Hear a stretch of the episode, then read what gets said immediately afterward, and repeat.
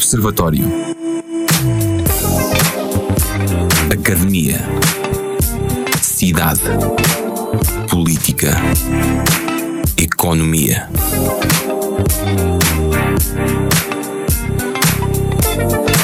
Toda a atualidade analisada ao telescópio na RUC.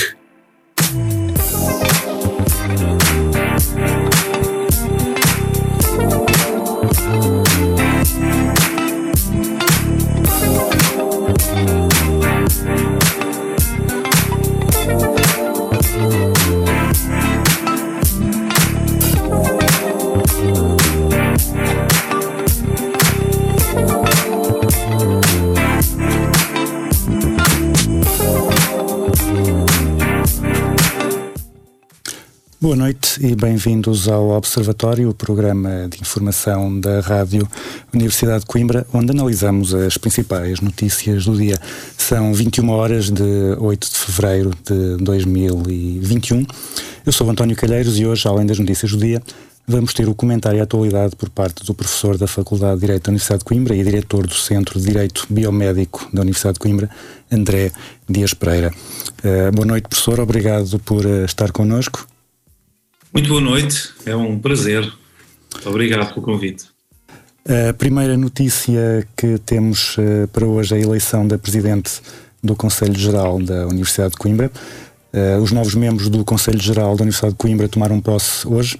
O órgão de governo da Universidade uh, procedeu à cooptação das personalidades externas numa reunião realizada no passado dia 29.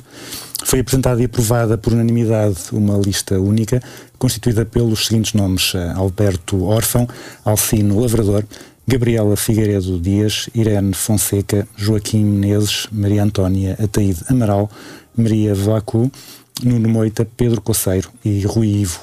Hoje foi eleita como presidente Gabriela Figueiredo Dias, eh, presidente do Conselho de Administração da CMVM e também está a cumprir o segundo mandato como presidente do Comitê sobre Gestão de Ativos da Autoridade Europeia dos Valores Mobiliários e dos Mercados.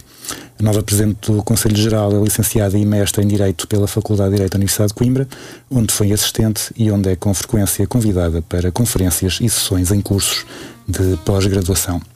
O nosso comentador de hoje também faz parte do, do, uh, do Conselho Geral uh, e esteve, esteve presente nesta votação.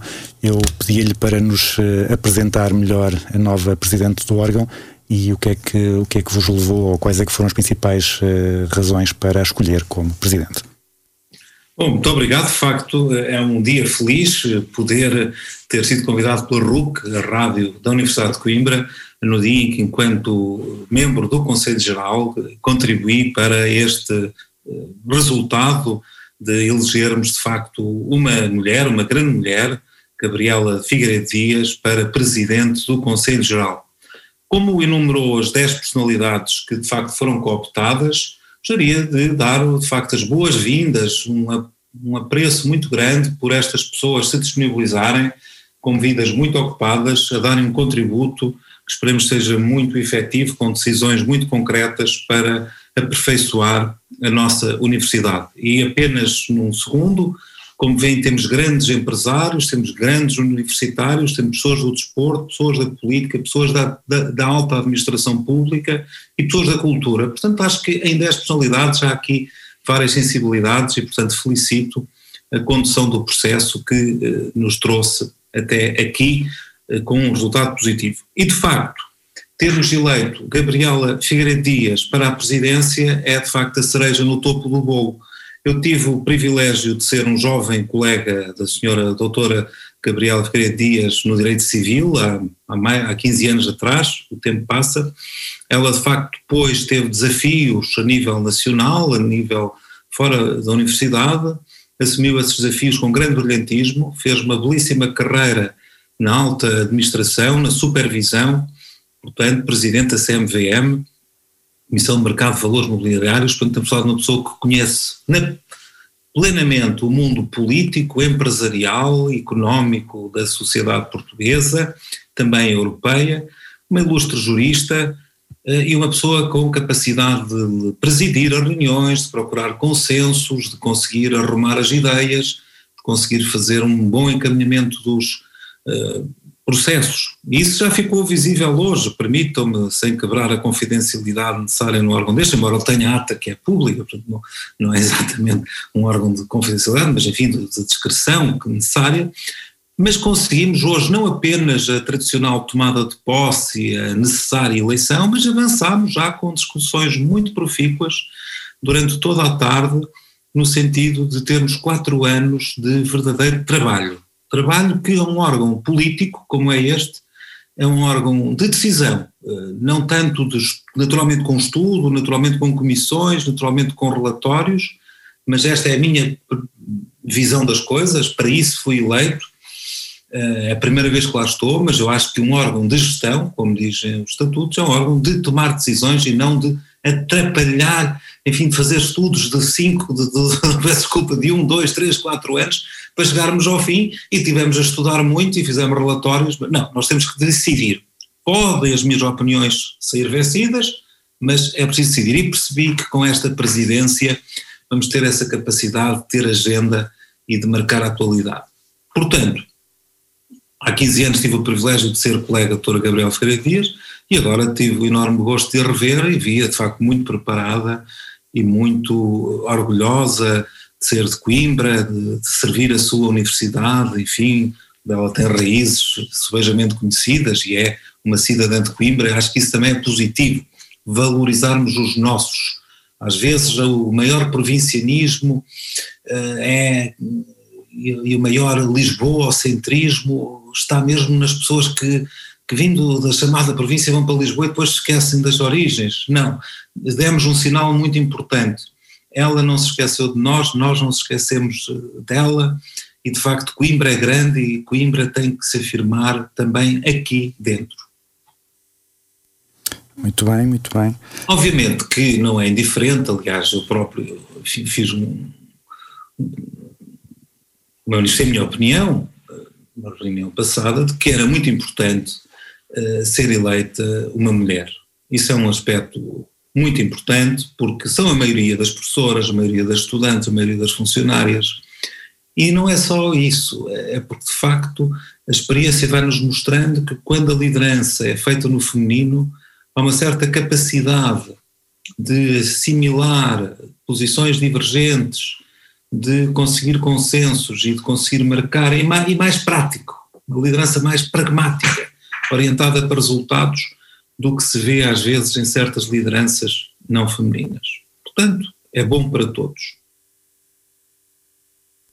Muito bem, muito bem. Uh, também na, na universidade já não é uma, uma novidade de hoje, mas a conversa é de hoje. Uh, na, no, no, final do mês passado, com o agravamento das medidas de confinamento, Uh, foi decidido que deixava de haver aulas presenciais, o que afetou naturalmente a, a, Universidade de Coimbra, que primeiro decidiu adiar os exames que estavam em falta de recurso do primeiro semestre, mas que depois acabou por voltar nessa decisão e decidir fazer os, os exames antes de começarem as aulas do segundo semestre, mas de forma online. Nós temos ouvido os, os representantes do, dos núcleos de, dos estudantes da Associação Académica de Coimbra das várias faculdades e hoje falamos com o vice-presidente do Núcleo de Estudantes de Economia e com a respectiva coordenadora da área pedagógica. As semanas foram algo conturbadas com as medidas de reforço de confinamento tomadas pelo governo, que levaram a alterações no calendário e na forma de avaliação da época de recurso do primeiro semestre na Universidade de Coimbra. Eh, temos ouvido os vários representantes dos estudantes dos vários núcleos das várias faculdades. Hoje falamos com os representantes do Núcleo de Estudantes de Economia, uh, o vice-presidente Daniel Seco Aragão e Matilde Silva, coordenadora da área da Pedagogia. Perguntávamos primeiro como é que, como é que aí na, na Faculdade de, de Economia, como é que os estudantes viveram esta esta emoção de decisões e, e, volta, volta atrás em, em, decisões, ainda por cima sobre um tema uh, tão delicado como são os exames. A, a Matilde é aqui a mais entendida na, na, área, porque é o plano específico, mas, mas esta, estas últimas alterações em relação ao ensino presencial e também a questão dos exames foram, foram um, um, um ponto de, de alguma confusão para, para muitos estudantes, para toda a comunidade académica. Um, mas aquilo que acabou por se verificar foi um consenso generalizado, houve primeiro também um, um, um tanto chega atrás, chega à frente da, da, parte do governo, alguma indecisão, tendo em conta os especialistas e também a situação que estava a ocorrer, verdadeiramente drástica e, e, e bastante perigosa também para, para a saúde pública. E, e aí, desde logo, a nossa faculdade, desde que foi decretado uh, o que, que saiu o decreto, desde que foi a intervenção do Primeiro-Ministro, se não estou em erro, no dia 21, a nossa faculdade decretou que não ocorreriam mais exames no dia 22 para a frente. Ou seja, mesmo os exames que ocorreriam nesse dia, apesar da reitoria apenas reiterar, neste caso, não, não, não poderiam ocorrer os, os exames de forma presencial a partir do dia 25, a nossa faculdade, e também nos esforçámos para isso, não, não permitiu a realização de exames porque a saúde pública não ficava adiada, ou seja, o, o, não haveria contágios só depois do dia 25. Um, e aí foi uma, uma grande sensatez da, da, nossa, da, da, nossa, da parte da nossa faculdade e, e depois também na, na, na segunda-feira seguinte, em conjunto com, com todos os, no qual, na reunião no qual eu estive, os, os núcleos de estudantes, os estudantes conselheiros também e, e, a, e a Direção-Geral da Associação Académica, reunimos com, com o Sr. Reitor e, e aí pudemos estabelecer os termos, por assim dizer, e reiteramos claramente que tinha de ocorrer primeiro a, a fase de, de, exames, época de recurso, porque adiar os exames seria adiar problemas e, e chegámos a esta conclusão. Então eu colocava só, só mais duas, duas questões. Uma primeira, durante os exames presenciais houve algumas notícias e algumas imagens um pouco preocupantes de, de alguns ajuntamentos de, de, estudantes à entrada e saída de exames em algumas faculdades. Na Faculdade de Economia sentiram que isso foi um problema ou conseguiram gerir eh, bem a situação?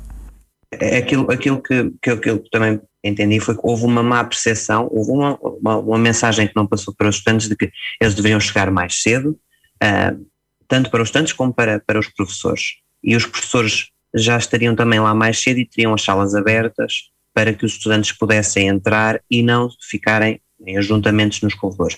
Quem conhece a FEU, são, são quatro pisos, cada um tem o seu corredor e basta estarem a ser utilizadas as quatro salas e os, e os dois anfiteatros, como acontece, um, por exemplo, no, no piso 3, para haver um ajuntamento considerável de pessoas no corredor, ou mesmo que essas pessoas se tentassem dispersar, um, e, e, foi logo isso que nós também acabámos por argumentar quando no dia 21 contactámos de diversas formas, aliás foi uma ação concertada da parte dos núcleos de estudantes da, da Faculdade de, de, Economia, o núcleo de estudantes também de Gestão, de, de Sociologia e de Relações Internacionais, para além de Economia, e conseguimos falar com, com, a direção e de facto chegar a essa conclusão de que uh, pela saúde pública e pela, e pela proteção também dos próprios professores e funcionários não era, não era saudável uh, realizar os exames de forma, de forma presencial. Por isso houve, houve alguns problemas e essa, essa percepção da parte de ambas as partes é que levou também a que não caíssemos na miragem, não, não, no dia 22 e no dia 23 podemos vir à faculdade, não há problema nenhum. E isso foi, foi uma questão, não correu mas depois acabamos por, por conseguir resolver. Uh, finalmente, uh, uma das razões para, para se tentar evitar os exames online tem sido apontado a, possibilidade de ser realizada fraude. Uh, como é que vocês veem essa possibilidade e o que é que acham que está a ser feito para tentar evitar que isso aconteça e que os exames sejam o mais uh, justos e, e corretos possível? Eu acho que parte muito da atitude dos professores, não é? Os professores tentam passar-nos e transmitir-nos a ideia de que, no mínimo, pelo menos as coisas que fiquem parecidas ao que estariam em tempo normal, ou seja, presencialmente. O problema é que muitas das vezes isso não acontece, não é? Nós vemos, por exemplo, o nosso tempo reduzido e o que o Daniel estava a dizer, mas para um maior número de questões, ou até mesmo fazer eh, um, um teste, um exame por escolhas múltiplas, o que eu acho um pouco ridículo, porque isso não tem nada em conta aos conhecimentos que a pessoa tem da, da cadeira e o que vai estudando ao longo do semestre, ou, ou até mesmo pela. Acho que é mesmo uma falta de empatia, uma falta de de consideração um pouco que as pessoas têm neste aspecto, porque eu acho que eles estão muito mais preocupados com a fraude do que propriamente o aproveitamento dos estudantes e a qualidade que os estudantes têm. E um, isto também nos desmotiva muito, ou seja, quando nós vemos que os exames não são nem de longe nem de perto iguais ao que nós tínhamos anteriormente, os estudantes também ficam desmotivados e não têm uma capacidade de estudar, de estar atento, porque já sabem que os professores, a grande parte deles também não é muito coerente com aquilo que se espera e aquilo que eles têm dito ao longo do semestre. E, um, e a verdade é essa, é o que o Daniel diz, nós estamos a em tempos difíceis, também se espera medidas difíceis por parte dos estudantes. E, e, a verdade é essa, eu não posso negar, sei que isso acontece muito no, no nosso corpo estudantil essencialmente em economia e, e, ainda mais em cadeiras que se calhar são mais complicadas de se fazerem presencial, só que também uh, os professores um, podiam adotar outras medidas, como por exemplo programas mesmo, eu sei que há faculdades, não, não digo a nossa, mas acho que, acho que também não há mesmo na Universidade de Coimbra, mas fora de, da Universidade de Coimbra, acho que há mesmo programas em que eles fazem exames e testes mesmo, que os impossibilita, uhum. por exemplo, de, de, irem a outras plataformas e de saírem da, do exame, ou seja, poderia ser uma medida a adotar pela faculdade, acho que é uma coisa a ponderar, uhum. ou utilizar outras plataformas, outras, outras aplicações, outros métodos, se calhar mais interativos, se calhar também uhum. privilegiar uma prova oral que faça sentido para a avaliação do aluno. Há muitas formas de combater esta fraude que a meu ver, acho que pode ser completamente eliminada se os professores também assim o quiserem, não é? Porque se eles continuarem a fazer os exames difíceis, os alunos também vão adotar medidas mais difíceis, vamos por assim dizer, não é? Sim, sim, sim, sim. E, e esse sistema de controle, de certa forma, dos exames que impedir a fraude, dá segurança, por um lado, aos professores e também, de certa forma, também pode ser um, um fator que, que dê mais confiança à avaliação online e impeça que os professores de uma forma exacerbada, vão aumentar a dificuldade dos exames. Talvez seja positivo para todos, mas isso não, não depende de nós, apesar de. Fica aqui a dica. Exato. ok, muito obrigado. Uh, e não sei se têm mais exames, se tiverem, boa sorte uh, para obrigado. vocês e para os vossos colegas. Obrigado. Obrigado.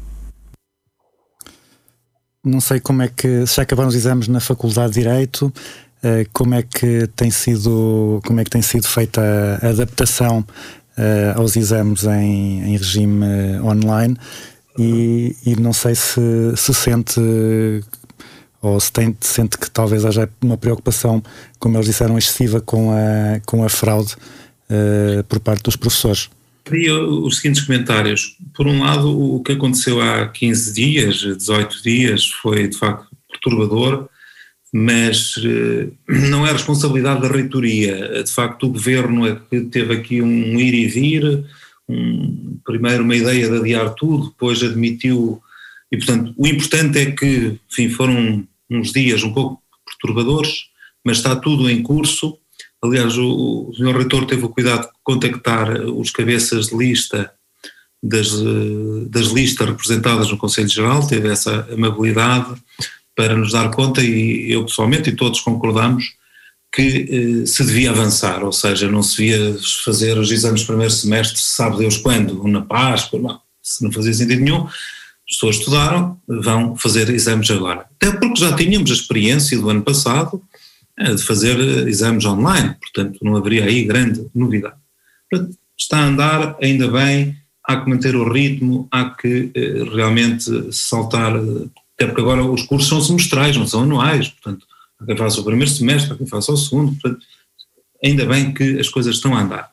Quanto à fraude nos exames, uh, posso-vos dizer que alguns colegas na Faculdade de Direito usam uma plataforma sueca que é exame.net, exatamente que impede o aluno de sair e, portanto, ir consultar uh, apontamentos que tenha, documentos Word, etc. Mas eh, eu não, o ano passado não usei essa plataforma, não, não usei porque às vezes pode haver um computador um bocadinho mais fraco, pode haver ali um precalço num aluno, na dúvida, enfim, não usei. O que é que eu uso é tentar fazer o mais parecido com o tradicional. O mais parecido é exame manuscrito, com devido respeito pelos colegas que pensam de outra maneira, mas não, não, não concordo com exames eh, escritos a computador, tem que ser manuscrito, e com uma vigilância por Zoom, enfim, que é a vigilância que vale o que vale. Mas vamos lá ver também as vigilâncias no auditório da Faculdade de Direito, e eu sempre corrigi exames da primeira turma, e os exames normalmente são no auditório. Enfim, depende muito dos vigilantes. E não há uma diferença grande. Os bons alunos continuam bons, os fracos, fracos, os médios, enfim, pode haver ali mais uma passagem ou outra. Mas eu queria, de facto, tirar o, manifestar um grande apreço e admiração pelos nossos estudantes. Não sei se têm a consciência que outras gerações, que hoje até lideram a Goldman Sachs e que lideram comissões europeias e, eh, enfim, essas gerações que nos dominam ainda, no tempo deles faziam passagens administrativas e vêm dar lições de moral a estas gerações. Portanto, vocês são uns heróis, são maravilhosos, porque estudam, fazem os exames com seriedade, a fraude é absolutamente ridícula, minúscula. E, portanto, os bons são bons, os maus são maus, os médios são. Pode haver ali um pontito ou outro que passa. Vamos lá, estou a falar de direito, em que a avaliação não é uma, uma, conta certa, não, não basta ter uma conta certa, não basta um resultado certo, quer dizer, há ali toda uma, uma argumentação que, que se percebe-se logo se a pessoa se recebeu uma mensagem no WhatsApp ou não, embora obviamente que isso eh, influencie o resultado. Dito isto, também não concordo com a estudante quando se mostrou uh, mais fechada a outras alternativas. Aliás, ela depois foi incoerente, porque por um lado disse, ah, teste de escolha múltipla não, mas os professores são muito conservadores não usam outras plataformas. Então, afinal, o que é que quer? Por exemplo, eu no mestrado, aí uso e vou usar, e digo já, e vou também introduzir na licenciatura. Muita escolha múltipla, muita plataforma de Google Forms, que é uma excelente forma de avaliação. Nós é que andamos a avaliar como avaliamos há décadas atrás. A avaliação por eh, escolha múltipla dá muito trabalho ao professor a fazer. E exige muito do estudante, tem que fazer um estudo rigoroso. Não é saber as coisas só mais ou menos, porque na escolha múltipla vai só o rigor. E, portanto, é a minha opinião, eh, eu vou avançar muito, não digo a 100%, mas em grande medida, no mestrado com um trabalho que vale 50% e um teste de escolha múltipla. Na licenciatura, enfim, uh, procuramos manter as coisas o mais normais possível e, portanto, teste manuscrito. Aliás, coisa curiosa, parece que até escrevem melhor do que quando estão na sala, porque não sei se é pelo facto de poder ampliar a letra, porque depois recebe uma fotografia e tal, consegue-se ler, enfim, eu, eu pessoalmente nunca tive muita dificuldade em ler as letras, e, portanto, agora também não há. Portanto, acho que foi dado um passo em frente. A exame.net, enfim, publicidade à parte, sei que a Faculdade de Direitas terá, terá adquirido, porque ela o ano passado era gratuita, mas este ano teve que se pagar. Eu pessoalmente continuo no Zoom ou no C-Teacher, não, não, o, o controle faz com o exame manuscrito. Até porque os exames já são normalmente tão longos, pelo menos em direito, o tempo de andar a copiar por WhatsApp para os colegas, é, enfim, pode dar para ter um, para safar um exame, um, caso prático ou outro, mas não, não é por aí também que vão ter uma nota muito boa ou se quer passar. Se não souber a matéria, não consegue. E portanto, vamos em frente. Eu aqui, aqui na brincadeira diria que ainda bem que está na Faculdade de Direito e não na Faculdade de Medicina, que se calhar aí teria mais dificuldade em corrigir os exames uh, manuscritos. Escrevem muito mal os estudantes de Medicina, é? Há essa, há essa brincadeira de, da letra do médico, não é? Que nunca, pois, nunca, se, percebe, nunca se percebem as, as receitas. Como fazem, se calhar, é. Pois. Não, mas aí há uma grande tradição de escolha múltipla e, portanto, aí estão à vontade com o exame à distância. Exatamente. Agora, mudando de assunto, hoje foi, foi dia de reunião da Câmara Municipal de Coimbra. A nossa Isabel Simões esteve presente e faz-nos agora o relato dos acontecimentos. O município de Coimbra anunciou hoje a aquisição de mais 1.150 equipamentos informáticos para os alunos ou professores que deles necessitem. No final da reunião do Executivo, o presidente da Câmara Municipal de Coimbra, Manuel Machado, esclareceu que logo que se percebeu que o ensino ia continuar online, solicitou o levantamento das necessidades. Eh, logo que foi uh, evidente que ia haver uh, a suspensão das aulas presenciais, uh, achámos que era necessário fazer uma verificação complementar para avaliarmos o número de alunos e em que escolas que iriam necessitar de computadores, eh, tablets, acesso à internet, tudo isso. Concluímos pela necessidade de adquirir mais 650 computadores e quase outros tantos aparelhos de acesso à internet. Para além dos 1.300 computadores que as escolas do Conselho de Coimbra já tinham disponibilizado desde abril do ano passado, está agora em curso o processo de aquisição de mais 650 computadores portáteis e também de 500 acessos à internet. O município de Coimbra disponibiliza ainda de forma gratuita uma plataforma de apoio à distância destinada a alunos e professores do pré-escolar e do primeiro ciclo do ensino público do Conselho. No total vão ser abrangidas 4.800 crianças de 245 turmas dos seis agrupamentos de escolas abrangidos. O Executivo do município aprovou também, por unanimidade, prolongar até ao final de março a isenção de pagamento de rendas e concessões municipais de forma a apoiar a economia local. O Presidente da Câmara, Manuel Machado, salientou que a medida transmite uma mensagem positiva e de motivação para os pequenos comerciantes. Decidimos continuar com esta metodologia de reduzir ao máximo, porque bem compreendemos a angústia dos pequenos, pequeníssimos empresários que têm as suas atividades económicas suspensas na prática, eh, em geral estão suspensas, e têm direito a sobreviver e têm direito a, a, merecer um gesto de compreensão por parte da administração pública, neste caso da Câmara Municipal de Coimbra, que decidiu uh, reduzir ao máximo esses valores mensais e fazemos isto gradualmente porquê? Por períodos definidos. É que a, a minha esperança, a minha vontade é mesmo acabar com a Covid no dia 1 de março a Câmara de Coimbra decidiu ainda iniciar o processo de cadastro das zonas rurais em todo o Conselho. Para isso, alocou para já cinco recursos humanos que vão estar localizados na Casa Aninhas. Vai existir também um bibliomóvel que se vai deslocar às freguesias para que os municípios possam tirar dúvidas sobre o processo. A próxima reunião de Câmara ficou agendada para daqui a 15 dias.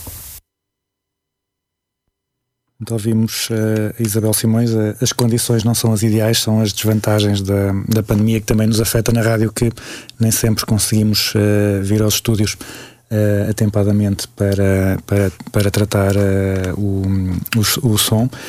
Eh, eu aqui perguntava-lhe só uma, um, um, dos, um dos pontos da reunião, que foi a ajuda, a aquisição de equipamentos para os estudantes, uh, para poderem ter as aulas à distância, portanto, computadores e equipamentos de acesso à, à internet. Uh, na, na universidade, uh, sente que ainda há estudantes com dificuldades no, no acesso à, às aulas à distância ou pensa que na, no nível superior esse, essas dificuldades já estão ultrapassadas pela maior parte dos alunos? A notícia que tenho é que a reitoria fez um esforço muito sério e os núcleos de estudantes e a Associação Académica de Coimbra, portanto, todos em parceria, de conseguir mobilizar computadores para aqueles que não têm. Obviamente, com acesso à internet é outro problema, mas a notícia que tenho é que também a Associação Académica estaria em contacto com as autarquias, eh, designadamente do norte e centro do país, de onde vem a maioria dos nossos estudantes, para efetivamente eh, agir nesse sentido. Portanto, acho que foi feito um esforço logo em março.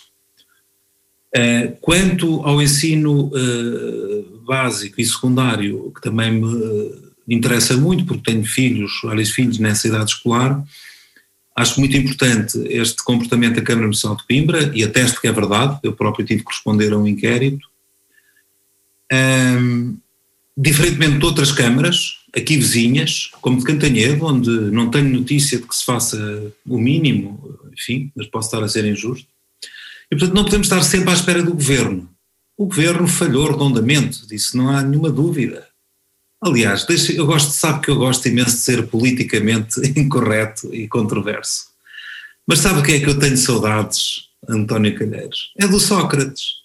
Veja bem, o Sócrates não se lembrava de que havia pandemias, que havia isto tudo, e deu computadores às crianças há, há 15 anos. E hoje, em 2021, parece que é uma coisa extraordinária dar um computador a uma criança na idade escolar. É básico. Um computador tem hoje um custo de fabrico verdadeiramente residual para o orçamento de Estado, mesmo que seja um milhão de computadores para um milhão de estudantes. E, obviamente que é dinheiro, mas é dinheiro bem investido. E, portanto, E podia haver aqui uma oportunidade de promover também uma indústria nacional. Eu sei que existe o Código de Contratação Pública, o Código Europeu dos Contratos, enfim, que tudo isso está sujeito a regras europeias apertadas, mas há que hum, retrazer indústria e também indústria tão simples como montar computadores para a Europa e para Portugal e, portanto, é pena que nada se veja ser feito. Mas, falhado o governo, os municípios têm que se realmente ser chamados à responsabilidade e saúde que o esteja a fazer. Obviamente que eu compreendo sempre o critério dos escalões. De facto, apesar da Câmara Municipal de Coimbra, honra seja feita, procurar sempre alargar a ação social escolar o mais alto possível, portanto, incluindo escalões de rendimentos elevados, o que é também politicamente muita gente não concorda. Ai, se o pai ganha bem, porque é que tem apoio?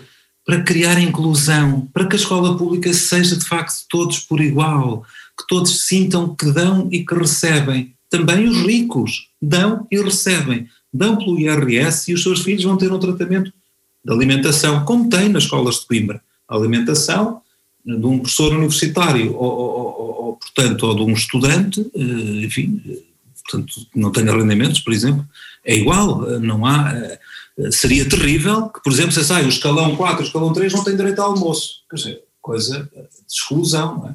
Bom, embora isso também dependa da legislação nacional. Portanto, obviamente, eles, os computadores, não fizeram isso, portanto, quem não for de escalões superiores não tem direito a computador, pode ser, bem, já tem, mas eh, compreende-se. É, agora, tem que ser rápido, não é? Tem que ser rápido, as aulas começaram hoje. Computadores, se chegarem em maio, não vale a pena, ou em junho. Tem que ser hoje, tinha que ser ontem.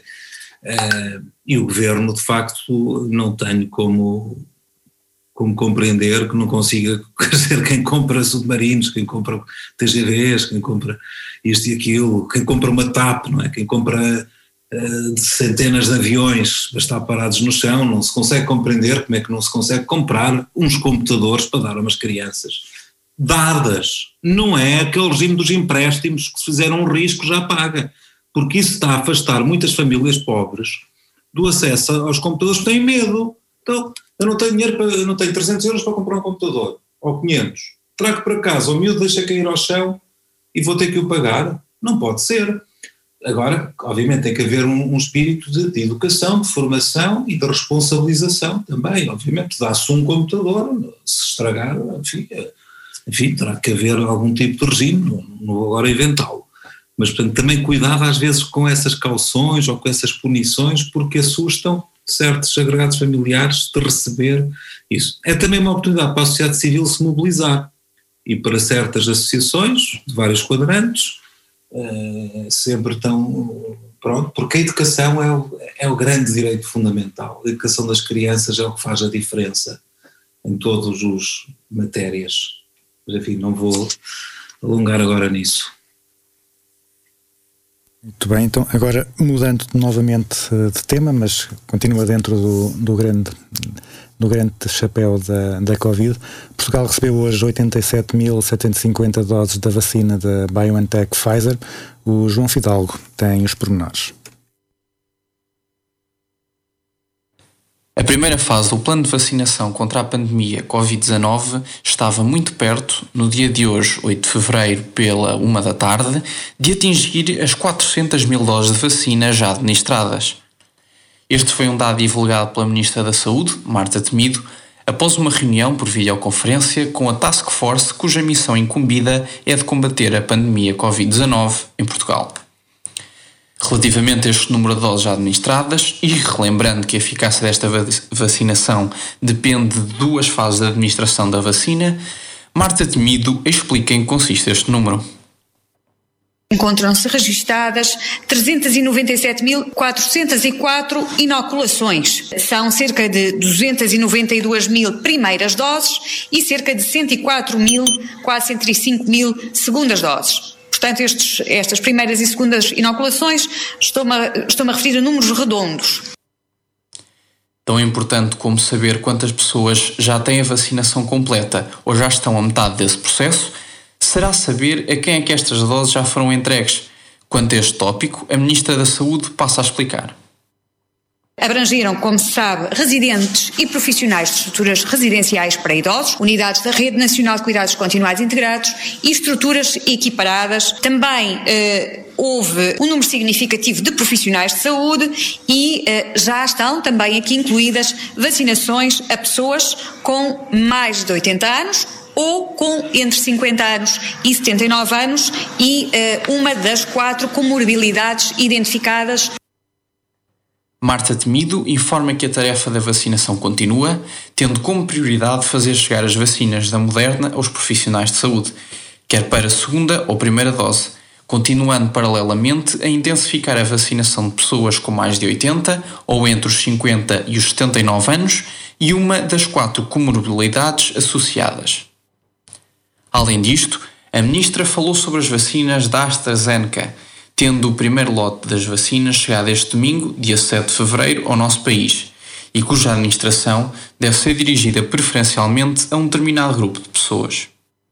Foi ontem recebida a primeira entrega de vacina da companhia farmacêutica AstraZeneca, numa quantidade de 43.200 doses. A este propósito, eh, dar-vos nota que eh, o enquadramento para a vacinação com a vacina AstraZeneca foi hoje também publicado pela Direção-Geral da Saúde, sendo que eh, foi eh, assumido também que a opção tomada nesta data foi a de privilegiar a sua utilização nos grupos etários abaixo dos 65 anos. A ministra reforça ainda que a escolha tomada pela Direção-Geral de Saúde em não administrar esta vacina a cidadãos de idade superior a 65 anos não quer dizer que estas vacinas sejam menos seguras ou que tenham menos qualidade. Voltando ainda à temática das entregas da vacina, Marta Temido não deixa de atualizar o calendário de entregas das mesmas, referindo os lotes que têm chegado e que chegarão a Portugal nos próximos tempos. Hoje foi também recebida uma nova entrega de vacina da BioNTech Pfizer, eh, uma quantidade de 87.750 doses, e para esta semana no calendário de entregas está ainda prevista uma outra entrega no final da semana da vacina moderna eh, com uma, uma encomenda de 22.800 doses. A ministra deixa ainda em nota final que, para completar os números previstos na primeira fase de vacinação, ainda estão previstas chegar mais doses da vacina. Há ainda quantidades que estavam contratadas e cuja entrega está por confirmar o que eh, se espera que aconteça.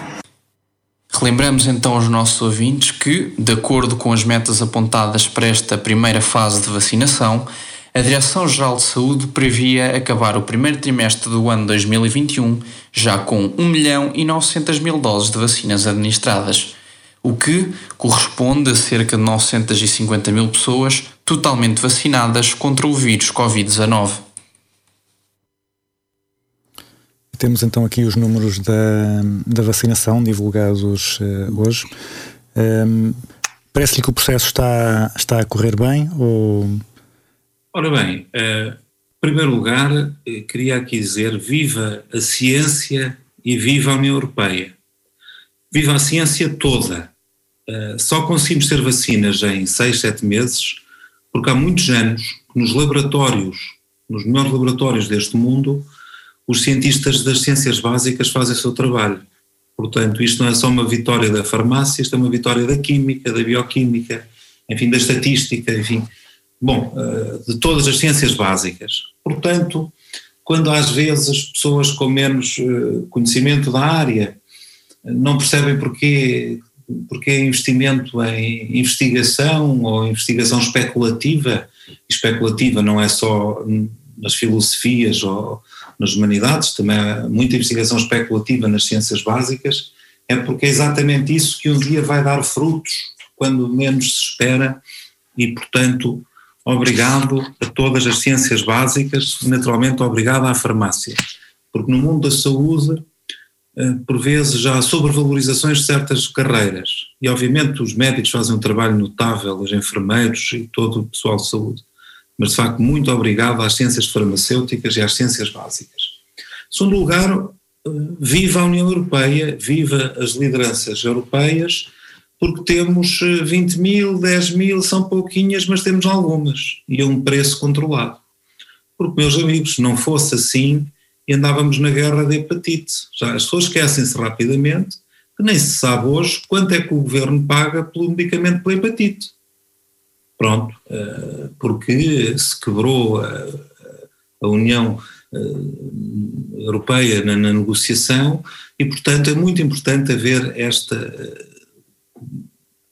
esta contratação conjunta e esta força, esta força para fazer cumprir o contrato, eh, sem dúvida e, portanto, que não se rompam essa, essas cadeias de união contratual que permitem realmente ter esta força. Eh, obviamente que há aqui um ponto polémico, já gosto de polémicas, e nós estamos muito preocupados com os europeus. E é muito engraçado, quando se eu sou ligado à bioética, como sou direito médico e tal, muitas vezes aos discursos do terceiro mundo, os países em desenvolvimento, o acesso ao conhecimento, o acesso às vacinas, o acesso à medicina. Agora está toda a gente caladinha.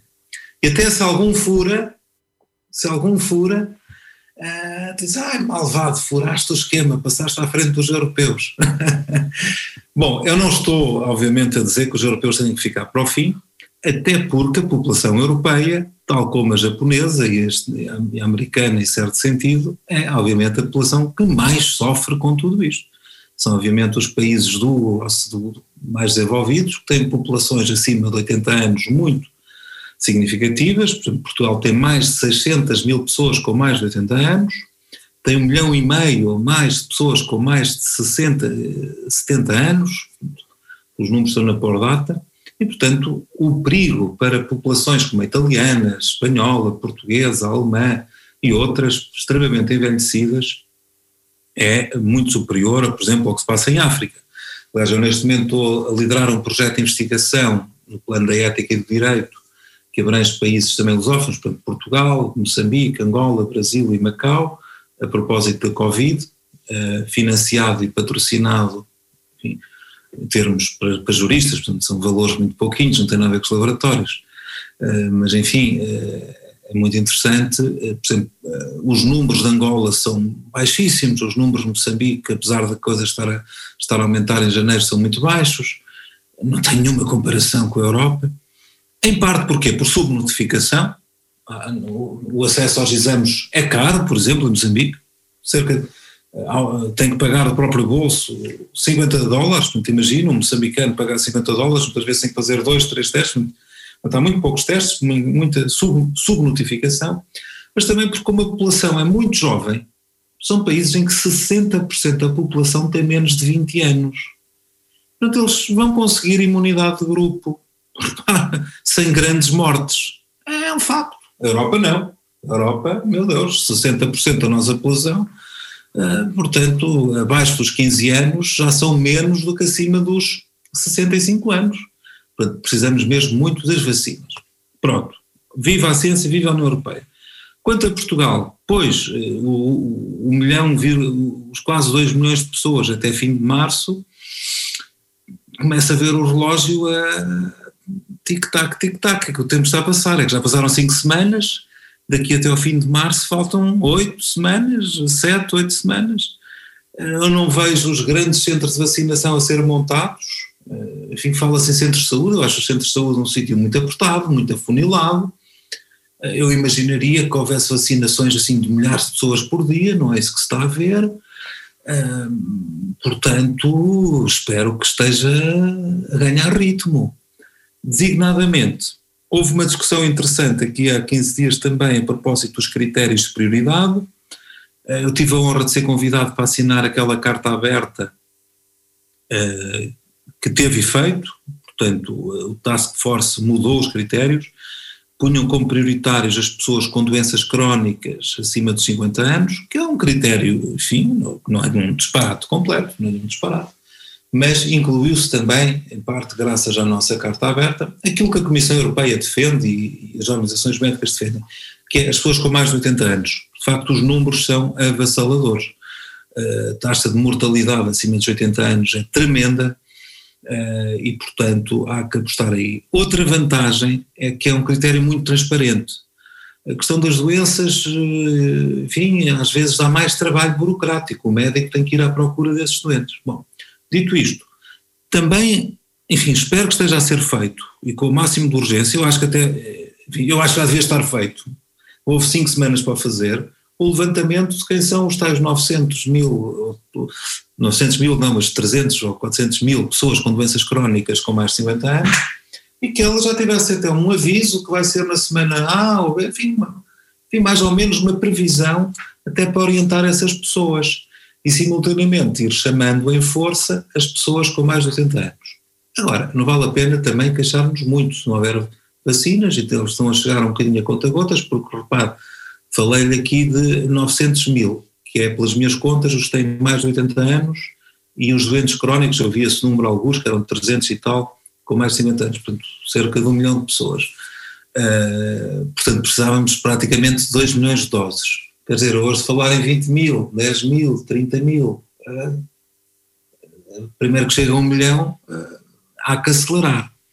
E, portanto, aí também era preciso que outras indústrias farmacêuticas ajudassem estas, estas marcas, estas empresas que conseguiram a aprovação da vacina, eh, é uma oportunidade para a indústria farmacêutica nacional, até porque, ao contrário do que o senhor Presidente da Câmara, o Dr. Manuel Machado, que aqui cumprimento respeitosamente, disse não vai acabar no dia 1 de março, eu sei que ele sabe que não vai acabar no dia 1 de março, mas vai se manter muitos e muitos anos, é uma oportunidade para a indústria. E a região centro, a região centro é a maior produtora de comprimidos do país. A região centro tem riquezas extraordinárias, não é só, não é só efetivamente a indústria eólica e os pinhais e os eucaliptais e tal, uh, não, temos de facto grandes fábricas de produção de medicamentos e portanto espero que estejam à procura também de produzir vacinas para a gripe e para a Covid, porque todos os anos vai ser preciso vender muita, aqui uma oportunidade também de negócios para a região centro. Portanto, critérios de vacinação um louvor também à democracia participativa. Às vezes as pessoas acham que não vale a pena participar. Não, vale a pena. Portanto, aquela carta, obviamente, não foi a minha assinatura, que aliás ninguém notou, como é evidente, estavam lá pessoas como Manuel Alegre, Maria de Banrezeira, Constantino Saclarides, vários ex-ministros da saúde, portanto, obviamente ninguém ia ver o meu nome, mas eu fui convidado, assinei, e muito bem. Como é que está a correr eh, o que correu? Para já também parabéns, porque conseguiu-se chegar ao fim de janeiro, quase, vá lá, esta semana, início de fevereiro, e ter os lares, os estabelecimentos residenciais de pessoas idosas, portanto, os lares idosos e as unidades de cuidados continuados vacinados. E isso é magnífico. Enfim, se tiver tempo também queria aqui fazer um comentário politicamente incorreto, já percebeu? Eh, que é, falou-se muito de abusos e eu não ponho em causa que tenha havido abusos, mas eu queria dizer o seguinte, aqueles voluntários, provedores de misericórdia, membros de IPSS, que dão a sua vida, que dão o seu tempo, a sua dedicação voluntariamente, sem ganhar um tostão, pondo aliás o seu património em risco, diariamente a visitar os idosos, a cuidar, e que aliás, estava nas regras da DGS que fazem parte do corpo, da comunidade. As pessoas têm que perceber que um lar de idosos ou uma unidade de cuidados continuados é uma unidade que quer fazer uma bolha de imunidade ao vírus e, portanto, faz sentido tirar o segurança, faz sentido tirar o telefonista, faz sentido tirar o administrativo, então faz sentido tirar o provedor da misericórdia que vai lá várias vezes por semana ou todos os dias. Haja um bocadinho de bom senso e de vergonha para quem nunca faz nada pelos outros, para quem nunca fez nada de voluntariado, para quem nunca deu um segundo do seu tempo se não está no Facebook a dizer de quem trabalha em prol dos outros. Portanto, a minha solidariedade, não é o meu caso, não fui vacinado, não, enfim, não interessa agora isso, hum, mas efetivamente vergonha àqueles que têm sempre o dedo apontado como na Santa Inquisição. Parabéns a quem se dedica ao bem alheio e que, nos termos da DGS, as instruções de dezembro, janeiro, nada diziam contra isso, faziam parte da comunidade em sentido amplo. Não estou a falar, obviamente, dos abusos dos funcionários da Segurança Social, ou do primo, ou, ou do cunhado, ou do não sei quem. Não, estou a falar de pessoas que estão, que vão, enfim, com frequência ou diariamente a essas unidades. Sim, não são estão só. A ser não... muito maltratadas pela opinião pública. Não são só os profissionais de saúde que contactam com, é com os doentes, são, são todas as pessoas que estão no espaço. Uh, entretanto, hoje, uh, os promotores e promotoras da petição prorrogação e alargamento dos apoios sociais no desemprego entregaram as mais de 4 mil assinaturas reunidas na residência oficial do Primeiro-Ministro e na Assembleia da República. O que está em causa nesta petição é a inclusão dos desempregados e trabalhadores precários que esgotaram os apoios previstos pelo Governo em dezembro e ficaram excluídos da prorrogação desses apoios que entrou em vigor este ano. Sara Pereira, uma das promotoras, explica que é um problema que afeta todo o país somos 22 mil e as zonas mais afetadas neste momento é o Algarve, Porto e Lisboa. Porque a maior parte dos casos que nos chegam, é assim, temos outros casos que mais espalhados do, dos interiores e de outras regiões, temos casos também na Beira, no, no, no, em Trás-os-Montes e afins, mas os principais é especialmente o Algarve, por causa de já ter uma situação de trabalho muito sazonal, ainda está mais afetado. Tudo o que seja turismo e restauração, hotelaria e afins, está tudo em casa, basicamente. As promotoras da iniciativa, que começou num grupo de WhatsApp, tentaram chamar a atenção de várias entidades para o problema dos desempregados e precários, mas tiveram pouca receptividade. Sara Pereira, uma das promotoras, eh, contou à RUC como foi o processo e começamos a trabalhar todos em conjunto. Nós começamos primeiro por enviar e-mails a entidades, políticos, grupos parlamentares, comunicação social, tudo o que possamos imaginar, até ao Ministério Público isto foi parar. E, só que não, não tivemos muita resposta. A primeira resposta que tivemos foi do Bloco de Esquerda. E o Bloco de Esquerda associou-se a nós, então fez um projeto de resolução que até vai ser debatido agora na próxima quarta-feira, dia 10. E uh, quando estávamos a preparar o projeto, houve a ideia da petição e decidimos iniciar a petição para fazer pressão, para que a pressão do povo fizesse com que o governo nos ouvisse.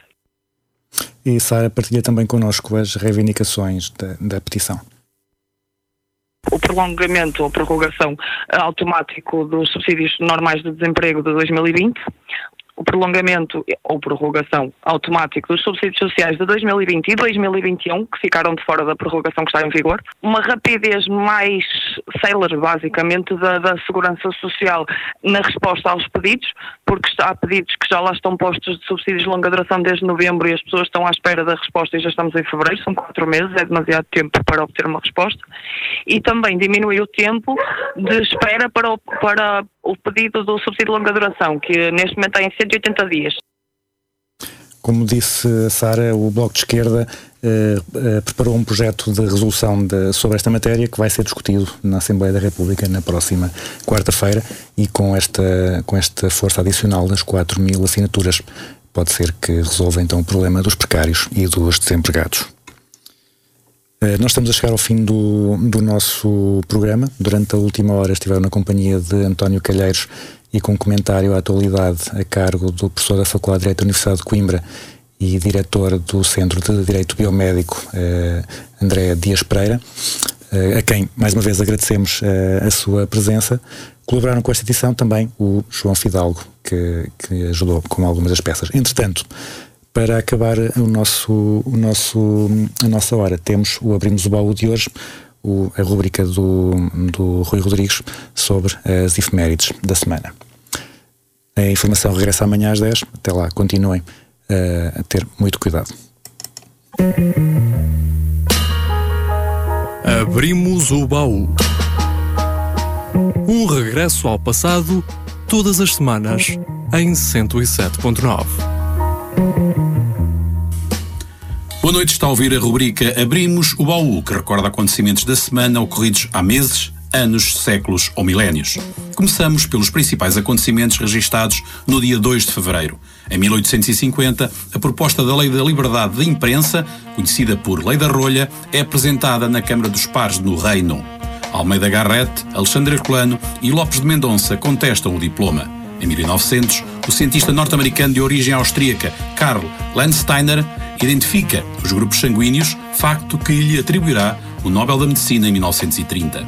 Em 1902, fim da obrigatoriedade das chinesas andarem com os pés enfaixados. Em 1908, regicídio, Dom Carlos e o príncipe herdeiro Luís Filipe são mortos a tiro no Terreiro do Passo, em Lisboa. Dom Manuel II sobe ao trono.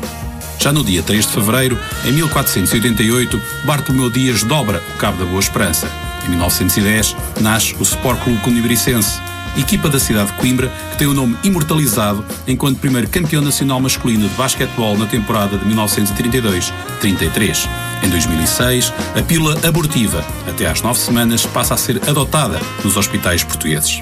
Agora, o dia 4 de fevereiro. Em 1945, na Segunda Guerra Mundial, dá-se o início da Conferência de Yalta. São estabelecidos os termos da rendição incondicional da Alemanha nazi e o desenho da Europa após a guerra.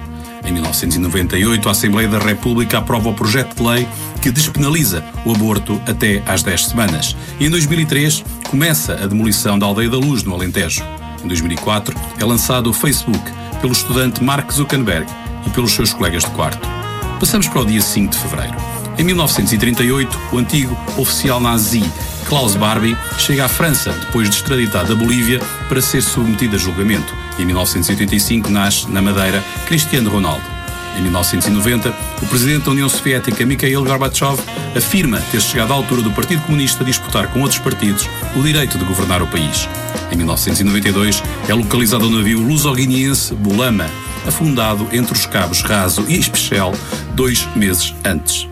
Em 2011 nasce o movimento Geração Arrasca, com a abertura da respectiva página na rede social Facebook. Agora, o dia 6 de fevereiro. Em 1899 é ratificado o Tratado de Paris, através do qual a Espanha cede Cuba, Porto Rico, Guam e as Filipinas aos Estados Unidos da América por 20 milhões de dólares. Em 1964, o Reino Unido e a França acordam a construção de um túnel ferroviário entre os dois países sob o Canal da Mancha. E no dia 7 de fevereiro, em 1964, estreia dos Beatles na televisão dos Estados Unidos da América, quatro britânicos fazem um show visto por 73 milhões de pessoas. Em 1976, o governo português consagra o direito de licença de parto por 90 dias a todas as mulheres trabalhadoras.